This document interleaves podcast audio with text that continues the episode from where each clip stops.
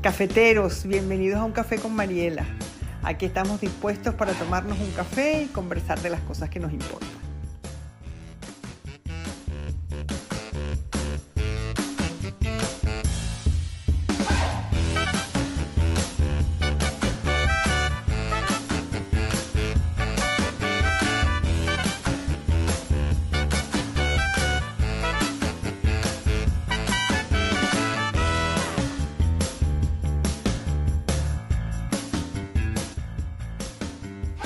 Tenemos un café complejo, un café que yo espero que nos dé tiempo a completar porque es un café muy eh, misterioso y muy psicoanalítico.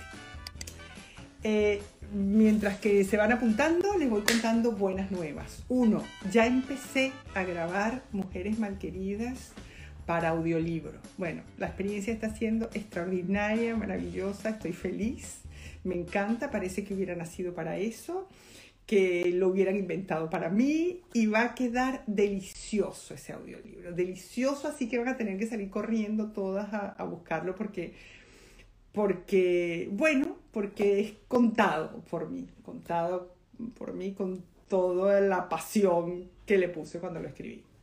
Bueno, eso por una parte. Otra buena noticia es que estamos subiendo al canal de YouTube las, eh, eh, los cafés, de manera que no solo van a estar en el, en el uh, IGTV de, de, Instagram, sino que van a estar en YouTube. Y además nos estamos subiendo Spotify, de manera que van a estar también como, uh, como um, podcasts que se van a poder escuchar sin necesidad de estar mirándome a mí, sino simplemente escuchar lo que digo. Y está quedando maravilloso, precioso. Así que, eh, bueno, bienvenidas a quienes finalmente pueden estar en directo. Saludos, los quiero. Bienvenida, Elina. Eh, prepárate porque pronto vas a estar aquí conmigo invitada. Y, y bueno, vamos a empezar. Hoy dijimos que íbamos a hablar de esta taza, de esta taza que ahí se ve al revés, pero que dice mi zona de confort es muy incómoda. Les cuento cómo llegué a la frase. La frase surgió porque em, me hacían una entrevista, eh, em, Cristina Consuegra, una periodista que después nos hemos hecho como hermanas, eh, me hacía una entrevista para la radio Málaga mm, sobre mi novela. Y entonces eh, me preguntaba, claro, era mi primera novela, hasta ahora es mi única novela, y me preguntaba cómo había sido para mí salir de mi zona de confort. Es decir, escribir un libro que no tenía nada que ver con lo que yo había escrito antes. Porque lo que yo había escrito antes tenía que ver con psicoanálisis y con una cierta aproximación a, hacer el psicoanálisis algo eh, conocido, cotidiano, eh, accesible y, útil, más allá de la consulta psicoanalítica. Y yo me quedé pensando en el trabajo que a mí me ha costado escribir cada uno de mis libros, en el trabajo que me costó escribir Mujeres Malqueridas, me cuesta tanto olvidarte, Un año para toda la vida, en todo el psicoanálisis que tuve que estudiar, en toda la preocupación y el esfuerzo que puse en eh, hacerlo accesible y en que la gente pudiera echar mano de eso y sentirse comprendida eh, sin desmerecer la complejidad y la profundidad del psicoanálisis. Y entonces me vi a mí misma entre la, el placer así directo que fue escribir la novela, que se escribió prácticamente sola, y lo horrible que había sido, lo horrible, lo eh, trabajoso, porque eso es un trabajo, lo trabajoso que había supuesto escribir los otros libros, y le dije, no, por Dios, mi zona de confort es muy incómoda. Y alguien lo apuntó por ahí y alguien me lo recordó y alguien no sé cuánto, de manera que de pronto aquella frase que surgió en un momento eh, casual cobraba sentido. Cobraba sentido no solo porque describía una situación por la que yo había pasado, sino porque verdaderamente describe una situación por la que pasamos muchísimos. Vamos a dedicarnos a entender qué es una zona de confort. Una zona de confort es un lugar en el que nos apalancamos. Es un lugar que convertimos en nuestra morada y al que no estamos dispuestos a abandonar. No estamos dispuestos a abandonar ese lugar porque es nuestro, porque lo hemos decorado porque nos encanta, porque hemos puesto un cojincito por aquí, un cojincito para allá, eh, le hemos puesto florecitas y no sé cuánto, y estamos encantados. Una zona de confort es un lugar que de alguna manera nos confiere identidad. Yo soy así, yo soy esta, y es un lugar que nos hace sentir seguros. Es un lugar que defendemos a capa y espada. O sea, normalmente yo sé que se utiliza la expresión sal de tu zona de confort para decir atrévete a salir al mundo y atrévete a hacer algo distinto de lo que haces. Mm, y se da por sentado que la zona de confort es cómoda, que la zona de confort es agradable, que la zona de confort eh, verdaderamente es confortable. Pero, ¿qué pasa cuando esa residencia que habitamos, esa manera que tenemos de estar en el mundo y esa manera ah, mm, nos somete y nos obliga a sufrir. Y esa zona de confort es ese sillón incomodísimo en el que no hay quien se siente, que no tiene donde uno recostarse, que tiene que tener una pata para arriba y un brazo para allá y la cabeza torcida y el, no sé, y el cuerpo así, y que uno, no obstante, defiende como zona de confort. ¿Qué pasa cuando habitamos una zona de confort tremendamente incómoda y nos resistimos a salir de ella. Y nos negamos a salir de ella porque es nuestra zona de confort y ahí la tenemos y la hemos trabajado. ¿No? Y ahí estamos, perdonando lo imperdonable, sufriendo muchísimo, padeciendo malestares espantosos. Todo el mundo alrededor lo dice y dice, pero por favor, ¿qué haces allí? Sal de allí, que hay vida después de la vida, hay otras cosas. Y esto no me refiero solamente a relaciones de pareja, sino a maneras de estar en el mundo. O sea, la zona de confort no tiene solo que ver, o sea, aquí nos estamos dedicando un poco a las relaciones de pareja porque se supone que estamos hablando de me cuesta tanto olvidarte. Pero esto es la vida misma, es decir, cómo nos apalancamos y nos aferramos a una manera de estar en el mundo que a todas luces es incómoda, nos produce sufrimiento, produce sufrimiento a quienes nos rodean. Todo el que está a nuestro alrededor lo ve lo observa y nos quiere sacar de allí a palos y nos el terapeuta, las amigas, la familia dice, pero ¿por qué lo haces así? Pero si ya lo hiciste así, te equivocaste, ¿por qué otra vez? Y uno, ay no, porque bueno, porque la decoramos, esa zona de confort la decoramos con justificación y con explicaciones. Es que yo lo quiero, es que yo soy así, es que yo no tengo suerte, es que es el destino, es que yo estoy segura de que esto va a cambiar, es cuestión de un poquito de paciencia. Es que, bueno, excusas una tras otra que nos atrincheran en esa incomodísima zona de confort.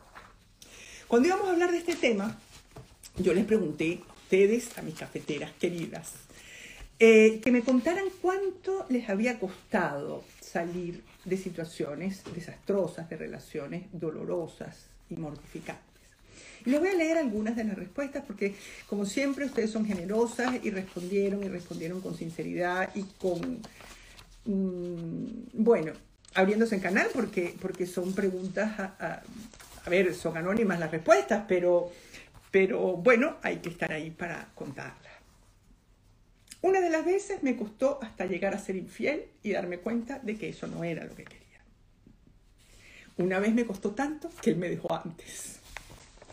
Entre dos y tres años desde que me di cuenta de que no funcionaba. Dos y tres años de estar en una relación infeliz y no obstante aferrarse a esa situación infeliz, incapaz de salir de allí. Decidí separarme después de que me dejaron poquito tarde. Pero bueno, decidió separarse allí porque hay una parte de la separación que tiene que ver también con lo interno, es decir, con que más allá de que eh, la relación se haya terminado o no, nos hayan dejado o no, nosotros seamos capaces de dejar y de soltar al otro verdaderamente y de pasar página y hacer otra cosa. Todavía me está, me está costando, dice alguien, no dice desde cuándo, pero dice todavía me está costando. De manera que esta persona es consciente de que hay algo que tendría que cambiar y no puede. Otra dice, tres años. un mar de lágrimas, mil y una terapias, o sea, no una ni dos, mil y una terapias. O sea que las terapias no fueron suficientes, sus terapeutas no pudieron ayudarla a salir de esa incomodísima zona de confort. Y un matrimonio que no tenía ni pies ni cabeza. Un tiempo largo. Qué curioso tener este concepto de largo y corto ante este proceso tan difícil. Nada, me enamoré de otro y chao me quedo como cualquier otro. Mucha terapia, tres hijos, emigrar, hasta que mi hija me dijo, papá se tiene que ir de casa o nos va a matar. Imagínense esa zona de confort, lo terrible que tiene que haber sido para esa mujer y para esa niña, para que la niña salga en defensa de su madre y sea la niña quien pone sobre la mesa, mamá, esta zona de confort es Ah, no solo es incómoda, es peligrosa para ti y para mí. Varios intentos y casi tres años. Desde el principio supe que no era lo que quería. Y aún así lo intenté, lo intenté y seguí. Volverme violenta en la relación hasta darme cuenta de que lo hacía porque en realidad estaba herida. Se lo llevó Dios. ¿Sabe Dios cuánto esperó esta hasta que Dios le hiciera el favor de llevárselo? y de poder separarse. Y ojalá que no repita, ¿verdad? Otra dice, solo cuando toqué fondo pude hacerlo. Dejé hasta el final en el proceso, dejé hasta la piel en el proceso, quedé en el hueso, me vi anulada, desvalida y con una profunda convicción de no merecer lo que estaba viviendo. Ahí me decidí. Me costó mi reputación, solo mi red de amigas sabían y creían el infierno en que vivía. Así que tenemos estos testimonios que son humanos, que son verdaderos, que son de nosotras, de nuestro café, de nuestras amigas de café, o sea, que, son nuestros cotidianos. Y tenemos infinidad de ejemplos en la vida cotidiana. Todos conocemos a alguien que se engarza o se enquista o se eh, em, aferra a situaciones que son a todas luces dolorosas, a todas luces eh, mm, terribles, a todas luces eh, perniciosas para ella y para su familia y para su y para su evolución y su cotidianidad. Y hay momentos en que esas personas tienen destellos de lucidez y dice, pero ¿qué hago yo aquí? pero ¿por qué yo no puedo cambiar? Entonces va y pide ayuda y busca un psicólogo y ese no le sirve y busca otro, o sea que verdaderamente lo intenta. Y sin embargo, parece que hay algo más fuerte que ella o que él que no le permite cambiar, que no le permite abandonar esa zona de confort. Se lo cuenta a una amiga, la amiga la ayuda, le dice, yo te ayudo, venga, vamos a hacer esto, vamos a hacer aquello. Va al terapeuta, eh, y, no obstante, no puede, ¿verdad? Eh, ¿Qué pasa? ¿Qué nos pasa? Esas son de las cosas misteriosas, ¿verdad? Que, que tiene el psiquismo humano. Y son las cosas misteriosas que Freud fue capaz de desentrañar. Eh, y de eso vamos a hablar hoy porque eh, las, eh, la decoración de nuestra zona de confort, esa que decoramos con excusas, con coartadas, es que yo lo quiero, es que yo soy así, es que el destino, es que no tengo buena suerte, es que eh, qué barbaridad, es que él me quiere, es que por los hijos, es que esto va a mejorar, todas esas excusas con las que decoramos nuestra incomodísima zona de confort. Al final, se pueden resumir en una. ¿Por qué no sales de tu zona de confort? Es porque no puedo. Es porque no puedo. Y lo que vamos a hacer hoy es intentar entender por qué no puede. Y qué es lo que habría que cambiar. Y qué es lo que habría que entender. Y qué es lo que habría que profundizar para que pudiera. Entonces hoy yo voy a compartir con ustedes algo que a mí me encanta. Hoy vamos a ver trabajar a Freud. O sea, hoy les voy a contar a ver, yo ya saben que soy psicoanalista, que soy una apasionada del psicoanálisis y una apasionada de Freud y de su forma de trabajar. Eh, Freud debió haberse sentido como Cassandra. ¿Se acuerdan de Cassandra? Cassandra era mm, la hermana de Héctor y de, y de Paris, que tenía el don de la adivinación, pero no tenía el don de la persuasión. Bueno, Freud no adivinaba el futuro, Freud adivinaba el pasado. Eh, y en ese adivinar el pasado, él le contaba a los pacientes eh, por qué él descubrió la importancia de la historia infantil, de lo que pasaba en los tres primeros años de vida.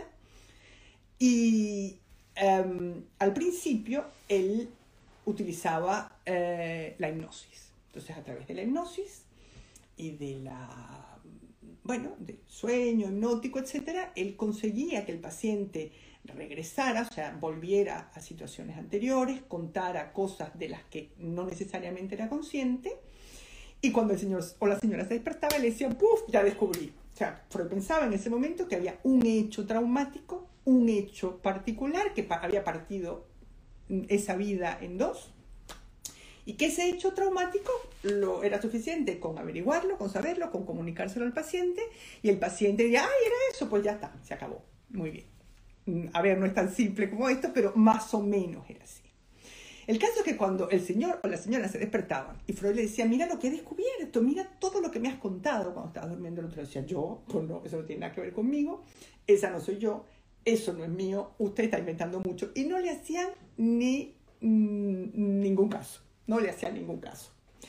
Entonces eh, él se preguntaba, pero ¿por qué no me hacen caso? Pero si es obvio, si es evidente. Entonces pensó, bueno, debe ser que como lo descubren dormidos, no se hacen responsables, porque mm, yo les estoy contando algo de, los que ellos, de lo que ellos no han sido partícipes. Es decir, esto es algo que ocurre, digamos, como en la trastienda de su cabeza, eh, en el inconsciente, y, y, yo parece que me lo saco de la manga, parece que lo estoy inventando, parece que lo saco de una chistera, que nada tiene que ver con ellos, ¿verdad? Entonces, esto era una manera a través de la cual Freud explicaba por qué eh, su eh, capacidad de adivinación, ¿verdad? Su, capacidad de, descubrir y descifrar el pasado, después no, no se completaba con la capacidad de persuasión de convencer al paciente o de contarle al paciente lo que había descubierto. Entonces, Freud eh, cambia de táctica, cambia de técnica. ¿Cómo cambia de técnica? Esto es maravilloso. Freud cambia de técnica porque empieza a escuchar a sus pacientes. Entonces, él tenía una paciente que de estas que él eh, hipnotizaba y qué sé yo, y qué sé yo, cuando le pasaba la manito por la cabeza y duérmase usted y relájese y piense en otra cosa y relájese y a la cuenta de tres y todas estas cosas. Y entonces una le dijo un día, ay doctor, cállese, cállese, no me toque y déjeme hablar a mí. Y Freud le hizo caso. Freud se cayó, dejó de tocarla y le permitió que hablara a ella. Yo no sé si esto es verdad o no, pero a mí me gusta creer que Freud fue el primer médico que verdaderamente escuchó a un paciente y le hizo caso. Porque normalmente los médicos, los psicólogos, los psicoanalistas nos colocamos por arriba del bien y el mal, por encima del bien y el mal, y somos lo que sabemos.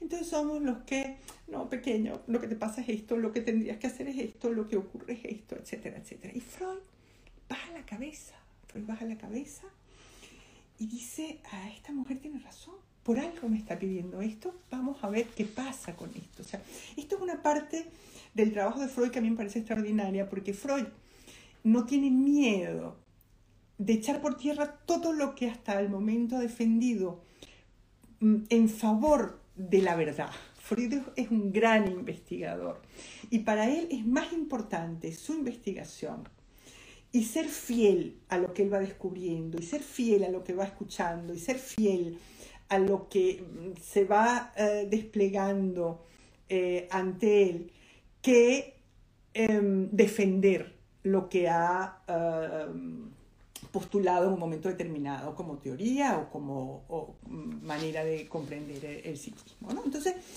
pues él echa por tierra la, la, la, hipnosis y empieza, en vez de decirle al paciente, duérmase usted y hágame caso a todo lo que yo le diga, y a la cuenta de tres se va a quedar dormido y me va a contar su pasado, le dice, pues hable, no lo voy a tocar, no voy a hablar, hable usted, hable usted, adelante. Y le pareció que esto sería fantástico, porque así era el paciente el que iría diciendo cosas ante las que no podría negarse después, porque las ha dicho él, porque las ha revelado él, porque las ha contado él.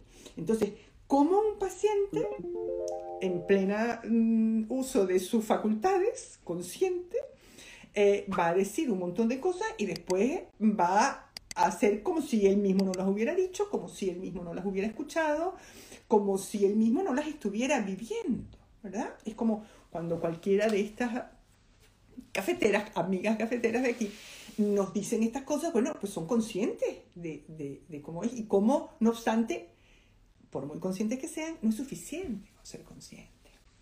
Entonces, eh, Freud se pregunta, hay algo que Freud, que, que, que es lo que mm, yo me imagino, que es como un leitmotiv de Freud. O sea, cada vez que Freud se tropieza con una piedra, cada vez que Freud se tropieza con un obstáculo en la investigación, con un obstáculo en lo que está descubriendo, en lo que está estudiando, en lo que está escuchando de sus pacientes, él eh, dice, por algo será, como un gran investigador, por algo será. Lo que, lo que falta es averiguar por qué será, por qué pasa esto, por qué una gente se queda atascada en una zona de confort que es tan incómoda. ¿Por qué? Pero dice, bueno, por algo será. Habrá que averiguar, habrá que investigar y habrá que descubrir. Em, y Freud no solamente eh, em, investiga en sus pacientes, sino que simultáneamente, a medida que él iba eh, eh, teniendo los primeros pacientes y escuchándolos, él va haciendo el mismo trabajo consigo mismo. Una cosa que se llama autoanálisis o que se dio por llamar en su momento autoanálisis y que él comentaba con un amigo. Y uh, le contaba al amigo todo lo que él iba descubriendo. Por suerte contamos con esa correspondencia. Y yo les voy a leer un pedacito de esa correspondencia porque, este, bueno, porque yo quiero a Freud y yo quiero que ustedes lo quieran también y ustedes lo escuchen investigar y ustedes eh, eh, lo vean eh, preocupado y atascado y buscando entender. Dice Freud, experimento ahora en mí mismo cuanto presencio como testigo en mis pacientes. Esos días en que me arrastro abatido por no haber comprendido nada de un sueño, de la fantasía, del estado de ánimo cotidiano. Esos otros días en los cuales un rayo de luz viene a aclarar de pronto toda la concatenación y permite comprender lo precedente como un mero preparativo de lo actual. Al mismo tiempo se resuelven algunas dudas. La resistencia, que esta es la palabra clave de hoy, una de las palabras claves, o sea, esto es un concepto que vamos a a investigar. La resistencia, que en última instancia es lo que se opone a la labor terapéutica, no es otra cosa sino lo que otrora fue el carácter del niño. O sea, que él vincula desde el principio las resistencias a mejorar, las resistencias a salir de la zona de confort. Además, utiliza esta terminología, cada vez que habla de las resistencias, utiliza una terminología bélica, es decir, como que hay algo que se opone con uñas y dientes, no es simplemente, ay, no, no quiero, hay un mejor, no, no, no, no, no, no, no, hay, hay una fortaleza y hay un ejército haciendo resistencia, un ejército que no deja pasar, un ejército que no deja pasar para allá o que no deja salir de la zona de confort. Y ahí es donde tenemos que, que y, y él con eso se las tiene que ver. Entonces dice, mi autoanálisis se encuentra detenido una vez más. Como tantos análisis de sus pacientes se quedaban detenidos porque no había manera de salir de esa forma, de, esa zona de confort. Dice, se arrastra lentamente sin que yo atine a comprender nada de lo que pasa. En los demás análisis sigue ayudándome a progresar mi última idea sobre la resistencia. ¿Qué es lo que pasa? Freud descubre que efectivamente, eh, pues ni los pacientes ni él quieren enterarse. Que no, que no, que no, que, que hay algo que lo impide, que hay algo que, que, que no lo deja, él es el más interesado en saber y no obstante de pronto se siente obtuso, no entiende nada, no entiende el sueño, no entiende la fantasía, está perdido, el análisis está atascado. ¿Qué hace Freud? Lo normal o sea, lo que yo hubiera hecho hubiera sido pelearme con los pacientes, pelearme conmigo, pelearme con lo que fuera. Porque eso es lo que hacemos todos. Es decir, pero vamos a ver, guapa, no te estás dando cuenta de que esto no va bien. Y tú, ¿por qué no sales de ahí? Como le decimos a la amiga, pero tú, ¿qué haces con ese hombre? Sal de eso. Bueno, eso es como lo que uno haría, pero bueno, pero tú no te estás dando cuenta, pero ¿qué tienes que más tiene que pasar? O sea, te lo tiene que decir tu hija, te tiene que decir tu hija que es que este señor te va a matar.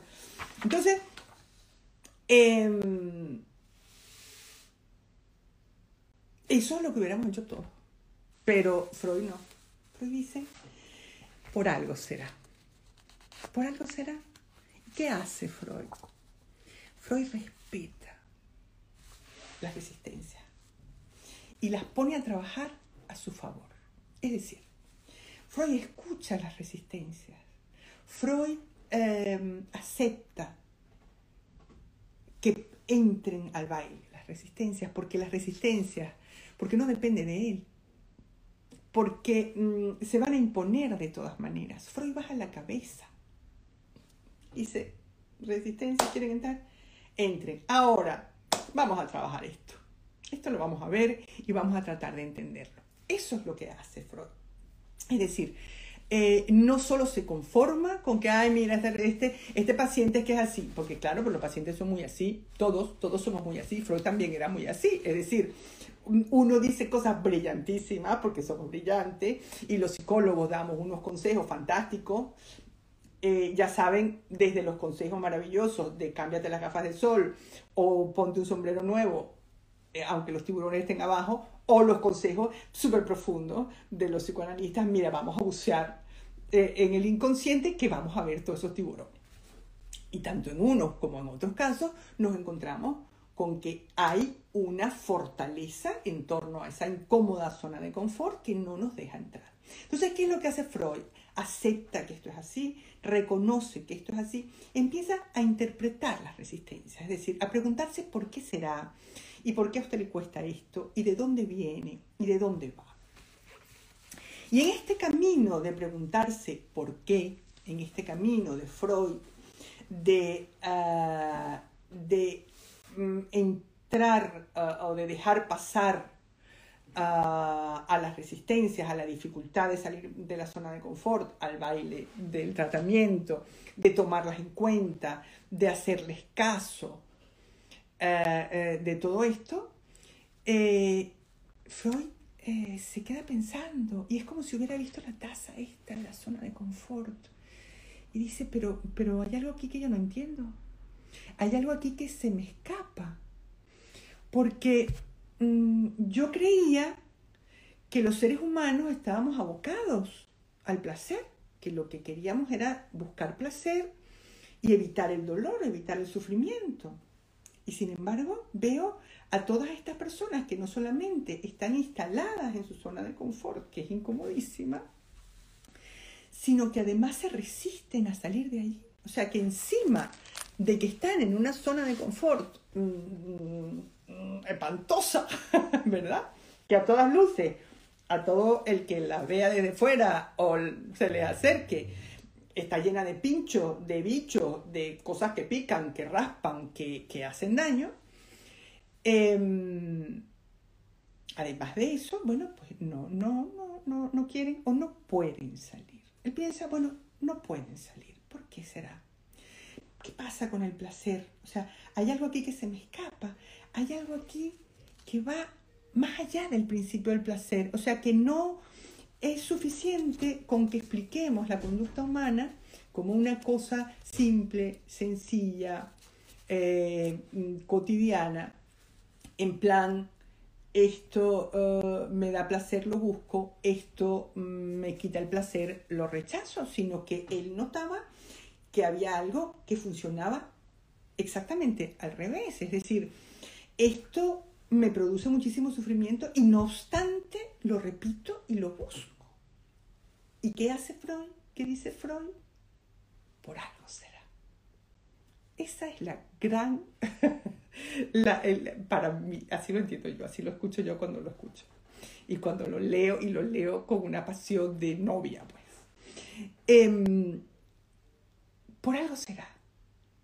La historia es entender por qué será. ¿Por qué será que aunque esto no nos produce placer, necesitamos hacerlo? ¿Por qué necesitamos hacerlo? Porque no es solamente em, que lo hacemos porque eso, porque, sino que necesitamos hacerlo y lo vamos a defender y, y vamos a insistir en ello. Yo digo, a ver, se sabe la frase esta de que el ser humano es el único animal capaz de tropezar dos veces con la misma piedra. Eh, bueno, yo digo que el problema es que a veces le cogemos cariño a la piedra, que no es que tropezamos dos veces con la misma piedra, sino es que desarrollamos una verdadera pasión por la piedra. Y entonces, no es que vamos a tropezar dos veces o tres o cuatro, es que vamos a empeñarnos en esa piedra una y otra y otra y otra vez. Y nos vamos a quedar atascados en esa piedra. Lo importante es entender cuál es la piedra, de dónde viene y qué sentido tiene en nuestra vida esa piedra particular. Bueno, generalmente esa piedra, ese algo que se repite, esa pasión por la piedra, ¿verdad? Tiene que ver con que hay algo importante que está en juego. Y hay algo importante, y eso importante que está en juego es algo que no es actual, es algo que nada tiene que ver con la realidad de los 45 años que tú tienes, de los 27 años que tú tienes, de los 32 que tiene tu marido, de los 17 mm, que estás por cumplir. Es algo que tiene que ver con la historia infantil, algo que no se pudo resolver en la historia infantil, algo que nos hizo sufrir en la historia infantil eh, una herida, un dolor, una manera incómoda, como nuestra zona de confort, eh, que no nos permitió crecer tranquilos, ser nosotros, estar tan contentos y tan felices y tan tranquilos, sino algo que se nos atascó por el camino, algo que se nos atascó por el camino y que necesitamos elaborar. ¿Qué significa elaborar?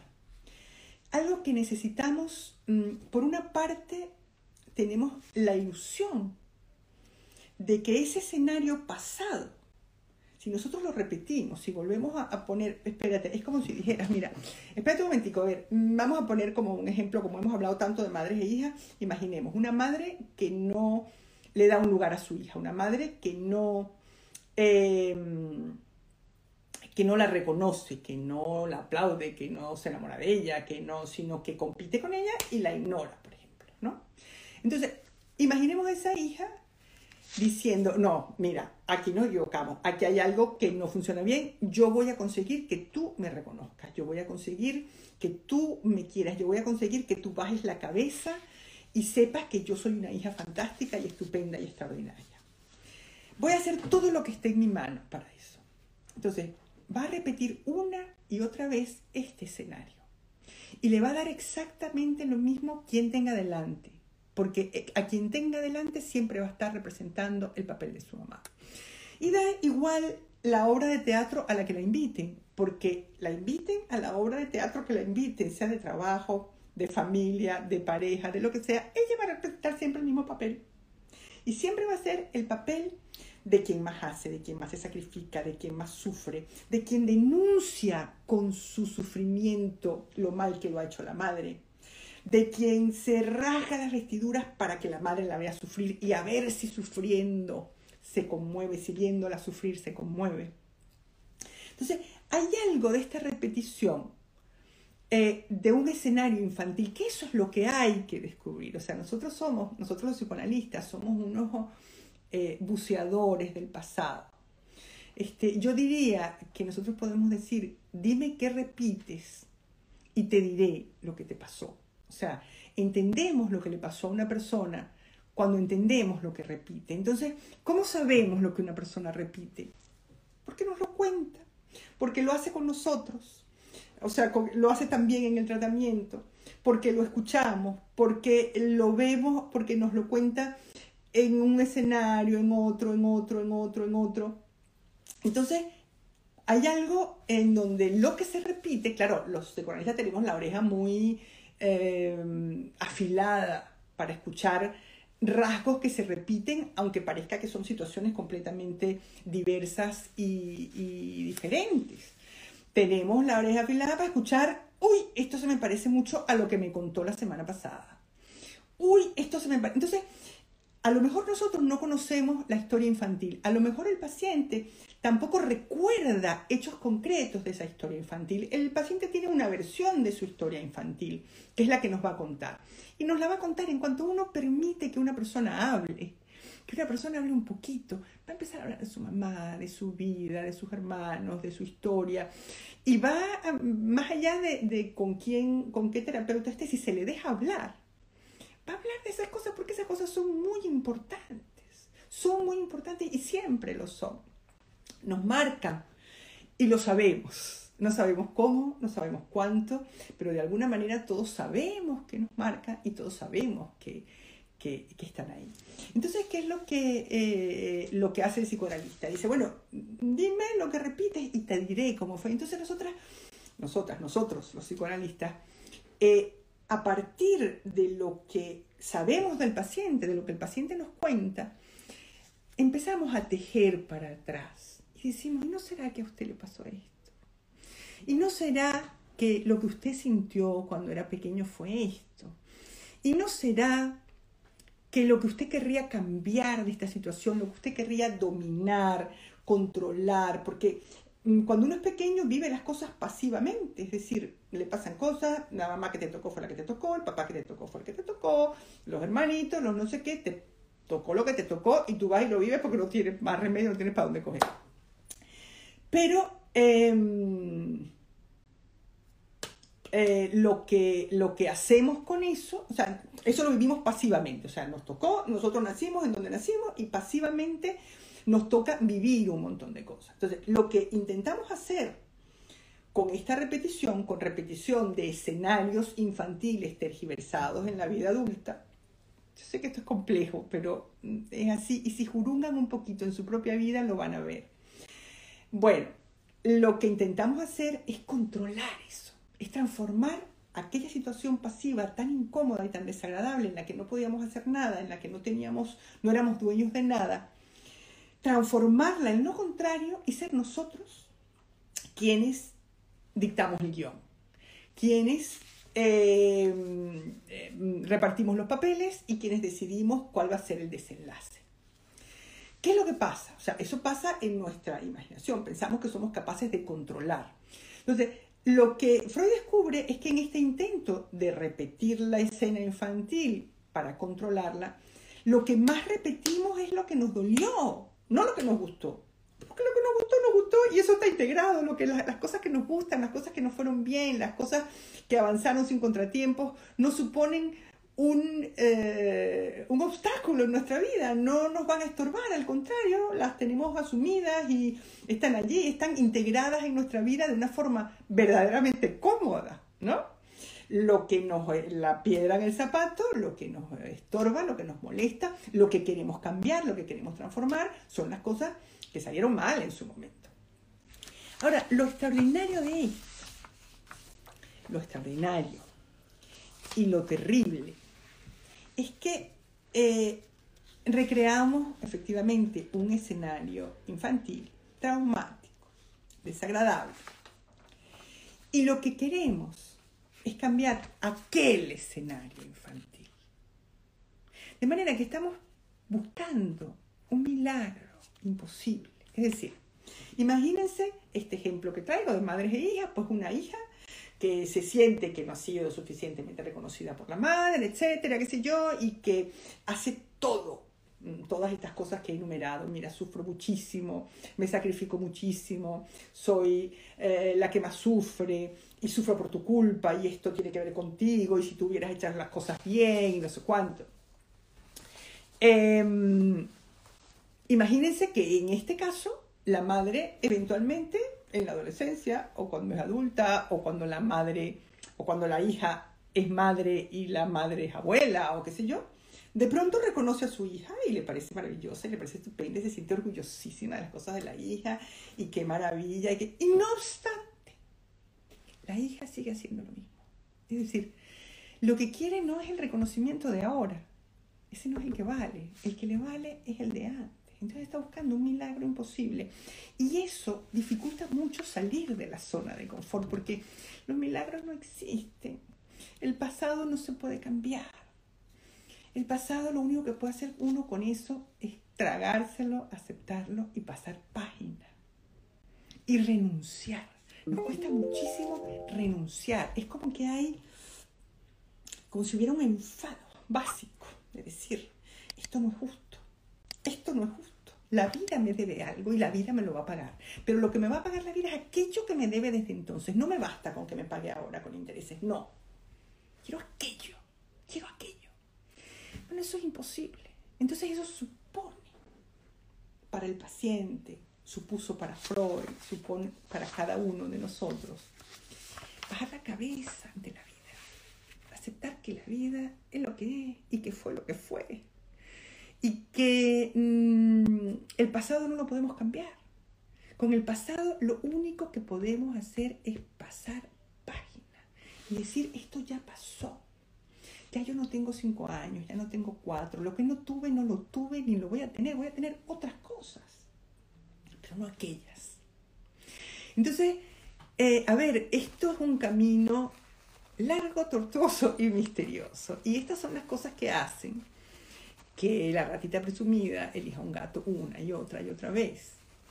Que aunque estemos en una zona de confort incómoda, nos quedemos allí, porque hay algo que está en juego más allá de la zona de confort.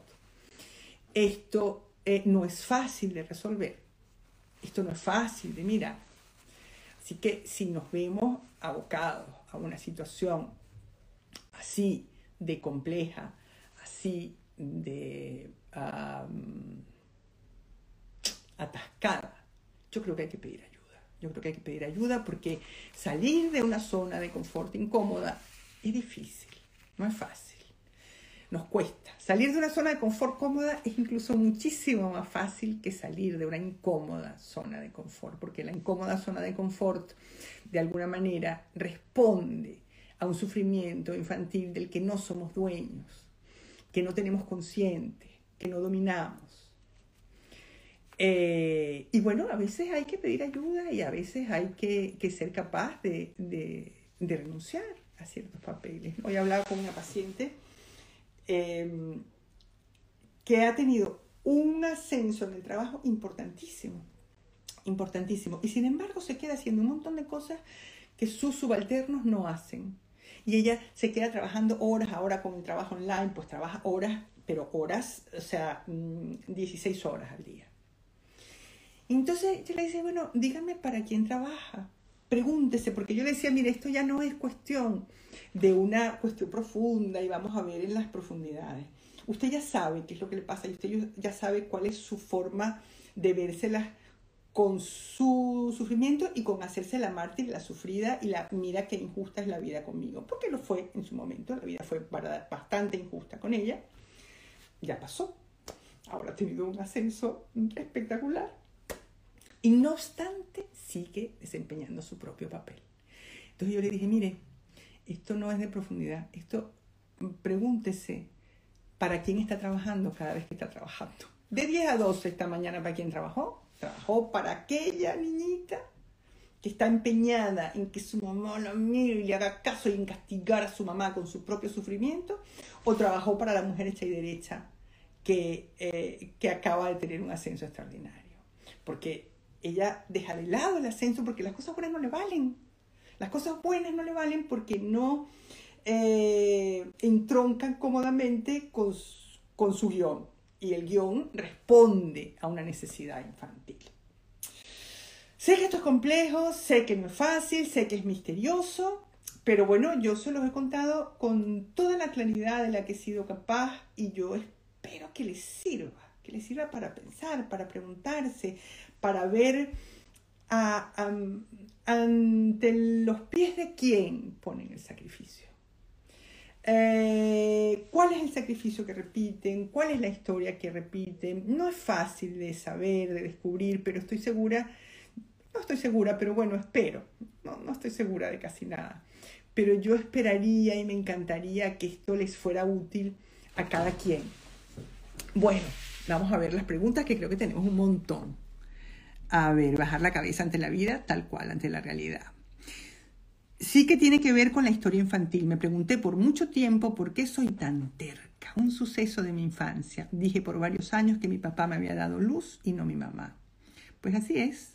Somos tercos, somos tercos y no estamos dispuestos a abandonar el empeño de doblegar a la vida, de domeñar la vida y que la vida nos devuelva lo que nos debe, porque de alguna manera nos debe algo y nos lo tiene que pagar allá, en aquella infancia cuando yo tenía cuatro años. Pues no, mi amor, no te lo va a pagar. Lo de los cuatro años ya pasó y eso no va a cambiar. Así que baja la cabeza, deja la terquedad, deja la tusudez y acepta que la vida es dura y que las cosas son difíciles, porque es lo que hay. Yo sé que suena rápido, pero no es así. La vida nos tiene que sacudir de alguna forma, a veces nos sacuda el eterno retorno de lo mismo, tal cual. Qué suerte, tengo unos minutos para escucharte en vivo, qué bien, bienvenida Valentina. O sea que la resistencia es más fuerte que el disconfort, exactamente, mucho más fuerte y además ah, fuerte con intención, porque hay que proteger esa zona. Tremenda y preciosa interpretación de la postura de Freud. Gracias. Qué miedo ir a ver los tiburones y después de verlos por obligación no era tan malo. Pues sí, Claro que da miedo ver los tiburones, nadie quiere ver los tiburones. Lo que pasa es que uno tiene que saber si quiere cambiar, si quiere vivir mejor, si quiere una vida que verdaderamente valga la pena, o si quiere buscar ayuda solamente para quejarse y para decir, mire lo mucho que sufro, mire lo mal que me trata mi marido, mire lo mucho que me hizo sufrir mi mamá, y usted tampoco me ayuda porque usted no sirve para nada. Porque muchas veces eso es lo que sucede en un tratamiento, es decir, que sentimos que también el terapeuta a ver, a veces hay terapeutas que verdaderamente ayudan más y otros que ayudan menos, eso es objetivo, yo creo que todo el mundo tiene derecho a elegir y a decidir esto no me está ayudando nada, me voy. Pero eh, eh, también puede formar parte de esa lista de eh, nadie es capaz de curarme, nadie es capaz de ayudarme. Yo me acuerdo, yo no sé si los he contado a ustedes, pero una paciente hace muchísimos años que me decía, mire, ¿sabe lo que yo siento? Que usted me pone vendas y que yo me las arranco porque yo quiero que usted me vea eh, eh, las, las heridas. Y usted me pone vendas y yo me las arranco. O sea, porque no me quiero curar. Porque lo que quiero es sufrir y que me vean sufrir. Y que mi madre me vea sufrir y vea lo mal que lo ha hecho. Y que usted me vea sufrir y vea lo incompetente que es. ¿No? En aras de dominar una situación y de controlar y de transformar algo imposible de controlar. Totalmente cierto. Algo debo haber dicho que fue verdad. Alguien dije alguna cosa cómica porque se rieron. Extraordinaria la, la reflexión de Sí, Freud es maravilloso. Mucha gente que se, se une, que saluda. Eh, vamos a ver. Bueno, voy a ir abajo a ver si ahora han puesto alguna pregunta porque ahora están saludando. Los de arriba son mm, siempre bella y elegante, tan bellos. Me encanta cómo me quieren. Eh, vamos a ver al final, a ver si al final hay alguna pregunta. Una clase magistral. Nunca había entendido tanto las resistencias que, por cierto, salieron durante el live, porque me puse a hacer otras cosas cuando más me interesaba. Renunciar. Qué difícil, Mariela. Gracias por tan acertadas palabras. Sí. Puede ser tu papá, también puede ser una situación eh, que mm, a veces son cosas que pasan como muy en la primera infancia, un, uh, un uh, parto complejo. Acuérdense que yo escribí un libro que se llama Un año para toda la vida. Y yo creo que ese es de mis libros más importantes. A veces uh, ha llegado alguna paciente que sabe que yo escribo libros, que no ha leído ninguno, y, me, y, dependiendo de la paciente me dice, mm, ¿qué libro me recomienda? Y digo, lea un año para toda la vida. Lea un año para toda la vida y me lo cuenta. Porque allí uno se encuentra. En ese libro uno encuentra su historia, porque como es un año para toda la vida, es un libro en donde no solamente cuento la importancia de ese primer año, sino cómo ese primer año nos marca. Entonces de eso no somos conscientes, o sea, de, lo que pasó en ese primer año no somos conscientes. Y eso es lo que los psicoanalistas reconstruimos, fabulamos, eh, em, mm, inventamos, proponemos, es decir, le decimos al, al, paciente esto de dime lo que repites y te diré lo que te pasó. Y te diré mi versión de lo que te pasó, te diré mi hipótesis de lo que te pasó. Y a lo mejor te sirve esa hipótesis, y a lo mejor esa hipótesis no tiene nada que ver con la realidad.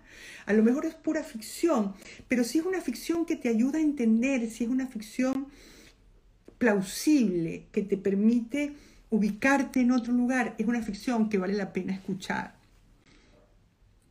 ¿Qué más? Renunciar, qué difícil. Ajá. Claro que puede ser el papá. Y siempre es consecuencia de lo que tu mamá te hizo. No, no, no, solo de la mamá. Lo que pasa es que a la mamá, a la pobre mamá le echamos la culpa de todo porque la mamá es la persona que más se hace cargo de nosotros, que está más, atenta, más cerca y de la que esperamos todo. Y a la que nos vamos a quejar de todo. Lo haga bien o lo haga mal, siempre vamos a tener una queja con la mamá porque le toca a la pobre cargar con ese, con ese fardo tan pesado. Así que a las que son mamás, prepárense. Me encanta, me encanta cómo hablas, clarito, rapado, eso sí. Eso sí, a ver, ¿qué hacer cuando realmente hubo un daño importante y se está ante la duda entre denunciar o irse y cerrar con esas relaciones para siempre, aunque sea familia cercana? Si hubo un daño importante, hay que, hay que irse hay que cerrar relaciones porque uno se tiene que cuidar. Y eh, el que la familia sea cercana no los convierte en buenas personas. Hay personas que son malas personas, hay personas que son perniciosas, hay personas que hacen muchísimo daño y de esas personas uno se tiene que alejar. Entonces, por muy cercana que sea, Mariela, me gustó el café. Llegué un pelo tarde, pero lo veo otra vez. Muy bien. A veces el sacrificio de trabajo puede ser por, para ser reconocida por tu pareja, para mantenerlo también.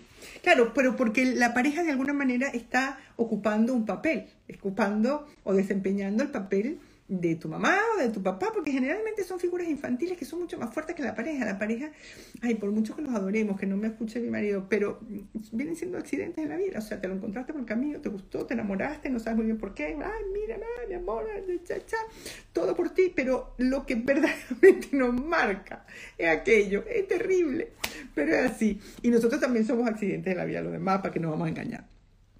Una pregunta, ¿eres hermana de Gladys Michelena? Sí, señor. Orgullosa hermana menor de Gladys Michelena.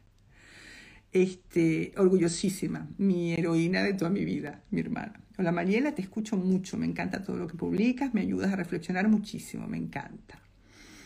Y una que me ve guapísima porque me quiere, que se llama Cristina Consuegra. Una vez que sabes la historia que repites, ¿cómo puedes cambiarla? Yo creo que una vez que sabes la historia que repites, tienes que aceptar que no la puedes cambiar. Eso. Aceptar que esa historia que repites no la puedes cambiar.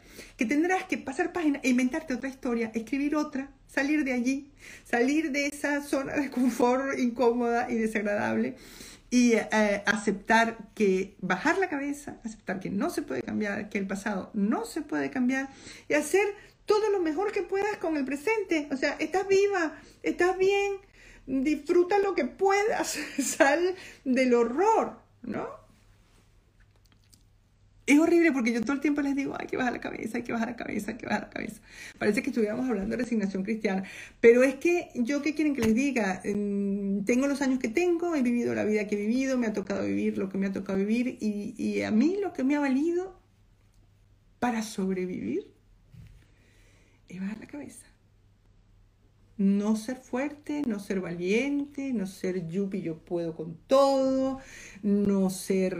Este, este, omnipotente, no sentirme que yo puedo cambiar las cosas, que yo puedo transformarlos, casi lo contrario.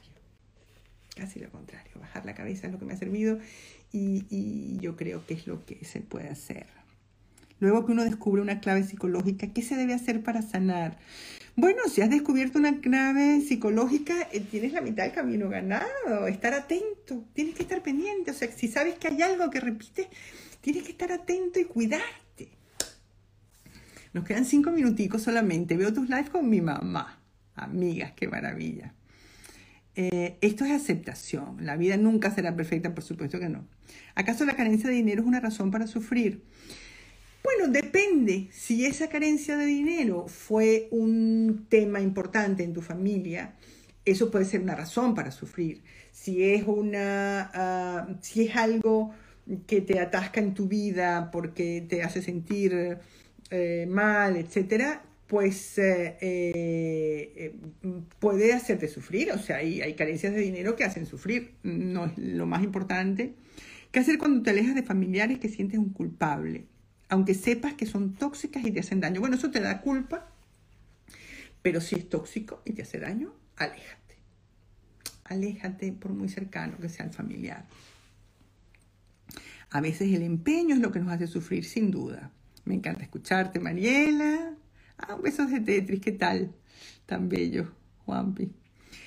A mí me pasaba con la familia de mi esposo, es que yo siento Mm, era la mala del cuento y al final me separé porque eso empezó a hacerme daño mentalmente, seguramente. Seguramente. Mariela, ¿por qué nos enfocamos tanto en el sufrimiento? Eh, ¿Por qué nos enfocamos en el sufrimiento? Porque nos da vidilla. Porque, eh, porque es lo que nos estorba y lo que nos molesta. O sea, eh, no sé si la pregunta es por qué cada uno de nosotros se enfoca en el sufrimiento y se empeña en el sufrimiento y se aferra al sufrimiento, porque nosotros hablamos aquí del sufrimiento, aquí hablamos del sufrimiento, porque para hablar de las cosas buenas, eh, pues mira, pues no hace falta hablar de las cosas buenas, porque esas son buenas y las disfrutamos y ya está. Eh, bueno, pues nos enfocamos en el sufrimiento porque hay algo que repetimos, que queremos cambiar, que queremos transformar, que queremos um, eh, digerir de alguna manera y que intentamos digerir a costa de un sufrimiento. Y eso eh, es lo que Freud llamaba más allá al principio del placer, y eso tiene que ver con el masoquismo, con un cierto mm, placer en, el sufrimiento, en el sentido de que ese sufrimiento nos reporta además un beneficio secundario muy misterioso, muy raro, muy extraño, pero que está allí también. Es decir, te voy a castigar con mi sufrimiento, te voy a hacer sufrir con mi sufrimiento, por ejemplo. A ver, ¿qué más? Eh, alguien que me admira muchísimo. ¿Qué haces para dejar de repetir la historia? ¿Qué hacer con las resistencias en lo cotidiano? La de Argentina, un saludo. A veces los sacrificios de trabajo los hace para ser reconocido. Eso ya lo vimos. Bueno, pues ya estamos sobre la hora. Hemos tenido un café. No sé cuándo nos vamos a volver a ver. O sea que vamos a mantener em, este ritmo que, depende un poco de mi vida. En este momento estoy con la grabación de Mujeres Malqueridas y eso me roba mucho tiempo del que utilizo para preparar los cafés. Pero no se preocupen que vamos a seguir. Yo estoy aquí, eh, las escucho, las quiero y nos vemos en el próximo café. Un abrazo. Bueno, llegó la hora de despedirnos. Gracias por acompañarme en este café y nos vemos en el próximo. Este espacio ha sido posible gracias a mis cómplices Corina Michelena y al Cubo.